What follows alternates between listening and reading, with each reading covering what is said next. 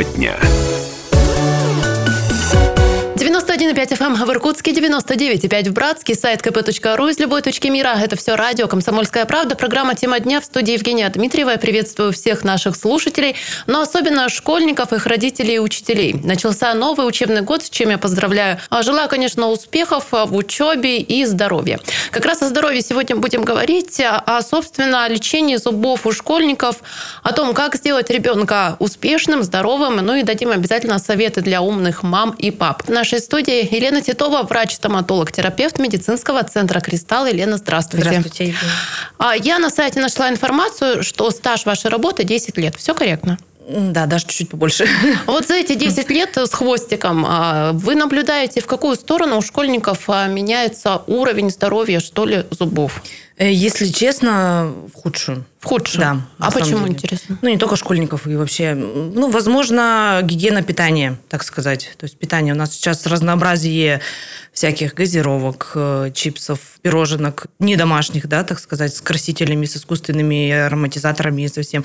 Поэтому здесь очень много влияет как раз-таки питание. Ну и, возможно, еще родитель... невозможно, а в большей степени родительский контроль. То есть родители тоже должны контролировать своего ребенка в первую очередь. А тут пускают на самотек? А, ну, взрослый самостоятельно, он же взрослый, он же самостоятельный, так родители чаще говорят. Вот видишь, ты же взрослый, ты самостоятельно должен сам чистить зубы. Да, сам, но пока родитель не скажет ему, там, иди умывайся, иди чисти зубы, мне кажется, ребенок и особо-то и не пойдет. А платить-то, извините, потом родителям.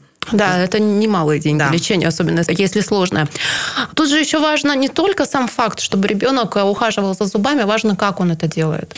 Да, все верно. Как правильно нужно ухаживать за зубами, как э, часто чистить зубы. Я еще к тому, вы сказали, что много газировок и прочей угу. вредности. Тут влияет негативно сам факт потребления этой пищи или э, что не очищают после потребления этой Скорее еды всего, зубы? что не очищают. Угу. Потому что вот у детей, на самом деле, у них, у подростков, да, у ребятишек, даже постоянные зубы, несмотря на то, что это постоянный зуб, многие думают, ну, постоянные же все, уже же ничего с ними не будет.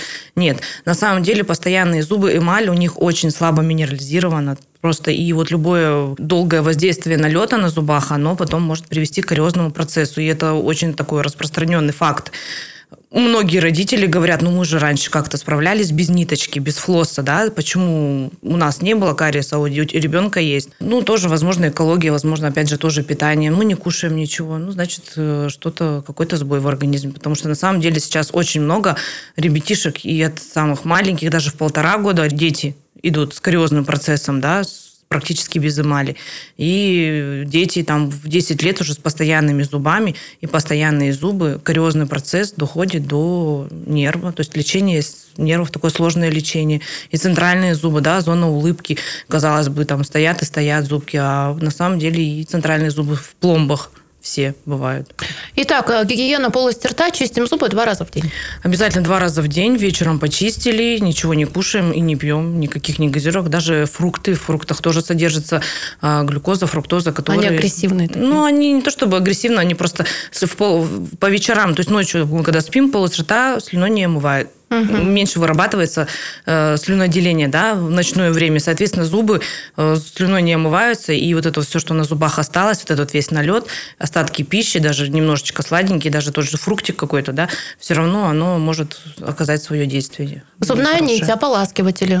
Зубная нить, зубная щетка, межзубные ёршики, ополаскиватели, ну, только после всего вот этого, как закрепить эффект очищения механическая. Механическая чистка обязательно. Итак, э, сейчас я предлагаю все-таки обозначить основные проблемы, с которыми сталкиваются школьники. А вот понимаю, на первом месте это кариес. А, на первом месте это, да, кариозный процесс. Ну, это чаще всего, что беспокоит родителя. Родитель mm. увидел, там, нечаянно заметил, вот у него там дырочка, либо в школе сказали, были на осмотре, прибежали к нам полечить. Но на самом деле еще на первом месте стоит эта гигиена. Как раз-таки от того, что у нас плохая гигиена, у нас идет и кариозный процесс. Вот вам как бы звено зацепляющее. Ну, вот тут вопрос, как контролировать, как следить. Если с младшим школьником понятно, да, ты встанешь рядом с раковиной и посмотришь, угу. как он чистит. А если ребенок постарше, уже подросток, тут, мне кажется, не, ну, особо не уследить. Не уследить, но все равно мы же ночуем все вместе, да, живем угу. все вместе, и контролировать просто этот процесс. То есть, если родители приходят на гигиену в полости рта в стоматологическую клинику, обычно врач-стоматолог показывает им, вот, посмотрите до результат и после после результат. То есть родитель закрепил для себя результат после и должен проконтролировать такой же результат, когда ребенок чистит дома зубы. Это раз. И еще есть такие специальные окрасители налета, которыми можно пользоваться в домашних условиях. Есть таблеточки специальные, окрашивающие налет. То есть ребенок почистил зубы, таблеточку разжевал, рот прополоснул. Где окрасилось, еще раз пошел и почистил. Ниточкой тоже обязательно пользоваться. Такой важный момент, как профилактическая чистка у стоматолога. Мне кажется, родители как-то побаиваются, что может это навредить зубам. Так это или все-таки нет? Сейчас это точно не навредит. Сейчас это будет только в пользу, потому что многие да, родители приходят, говорят, эмаль стирается, счищается. Это, видимо, из своего детства Видимо, да, скорее всего, со своего детства, потому что раньше, э, если чистили камни, то чистили, ну, в детстве, мне кажется, в нашем вообще не, не чистили зубы. А если взрослым, то убирали камни специальными кюретами, да, это агрессивная чистка такая, да, она царапала эмаль, и там еще, может, больше нарастало. А у детей, подростков, и у ребятишек, и даже у взрослых порой бывает обходится без ультразвука, ну уж точно без всяких кюрет из скеллеров, да.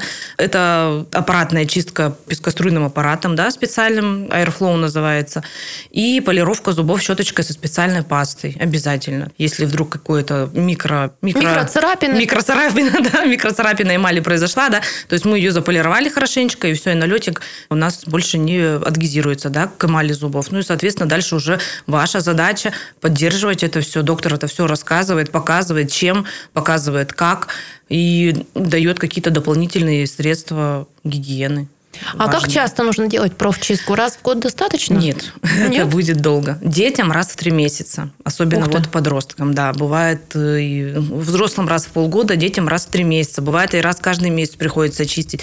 Но э, мы заметили такую вот закономерность, да, когда дети приходят каждые три месяца, чистят у стоматолога зубы, да, профессиональная гигиена полости рта, они, э, ну, есть первое время сначала у них не очень, да, идет гигиена, бывает, и можем через два месяца назначать, потому что, ну, нам же нужно счищать помогать, если ребенок не справляется, и родители не справляются, бывают такие особенности, да.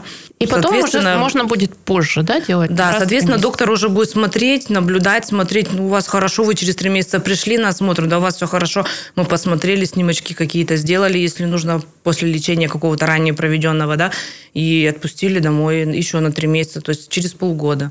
Но чаще всего мы, конечно, чистим каждые три месяца. Если ничего не беспокоит, а как часто школьника нужно показывать стоматологу? Каждые три месяца. Вот три месяца мы да. себе прям должны отложить, что к доктору да. сходить нужно. Бывает и вообще детей может не беспокоить. Но там может бывает такой сильный процесс. Очень часто ребятишки просто боятся и скрывают этот момент, да, можем учитывать.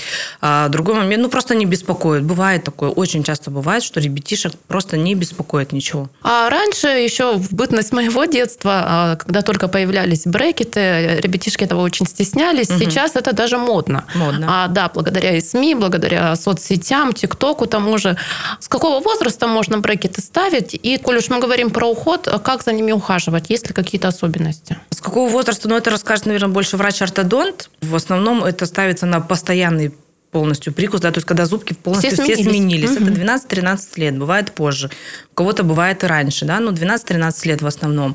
И то тоже по показаниям обязательно с врачом-ортодонтом нужно будет консультироваться. И гигиена, да, здесь еще более тщательная гигиена, потому что брекеты – это, так сказать, некие железячки, еще и пружинки, всякие резиночки, и проволочка, да, какая-то. То есть это все на зубах, все это все еще больше, если кушаем, да, это все остается там под этими железячками.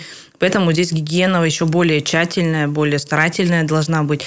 Каждый месяц на осмотр в любом случае пациент приходит к своему доктору-ортодонту, угу. он снимает, меняет эту дугу, и прежде чем ее поставить э, новую дугу, да, он проводит гигиену обязательно. Еще вопрос о гигиене у меня остался. Э, школьникам э, младших, это ребятишки, понятно, детская паста, да, наверное, положена. Если постарше, уже можно переходить на взрослую, на обычную пасту? Да, можно переходить на взрослую, на обычную пасту уже, наверное, лет с 6-7, угу. да. Но, опять же, смотреть, желательно, чтобы в пасте не содержалось наших страшных этих СЛСов, сульфатов. Ну, просто почитать составы. Да, да обязательно читать состав, желательно, чтобы она была биологическая, эта паста. Все. Что ж, еще а, вопросы из разряда мифов и заблуждений. Родители а, очень многие считают, зачем лечить молочные зубки, раз они потом выпадут, тратить деньги да, на это, ну и ребенка нервы тоже, потому что все-таки боятся походов к стоматологу. Но лечить важно. А вот почему важно? Первый момент. Кариозный процесс – это инфекционный процесс. То есть это самое главное, да, для чего ну, лечат зубы. Убирает кариозный инфекционный процесс в полости рта, который может провоцировать другие заболевания, например, те же лор-органы, да, танзелиты, ангины, отиты какие-то. Это все взаимосвязано. Если ребенку не лечат зуб молочный, зуб у нас удаляется, соответственно. То есть это уже дальше ортодонтическая проблема, как раз-таки те брекеты. Это еще дороже, и еще чаще нужно будет ходить потом к ортодонту. То есть природа не любит пустоту пустоты, и зубки начинают смещаться на пустое место, и, соответственно, постоянному потом зубу некуда прорезываться. Как можно записаться на прием в клинику «Кристалл», получить консультацию? Где вас найти? Найти нас можно на улице Боткина, 7, дробь 2. Это остановка курорт Ангара. Записаться по телефону 505-203 через администратора. Администраторы предложат вам время удобное. Работаем мы без выходных до самого позднего вечера, поэтому и утром, и вечером будет удобно. Ну и, кстати, вся информация собрана на сайте crystal-clinic.ru. Можете зайти, почитать про врачей, э, посмотреть э, советы тоже докторов о здоровье зубов, ну и в том числе интервью моей соведущей тоже найдете на сайте. А спасибо большое. Я благодарю, что нашли время и к нам заглянули, и ждем в гости. Спасибо вам большое. Спасибо. Спасибо.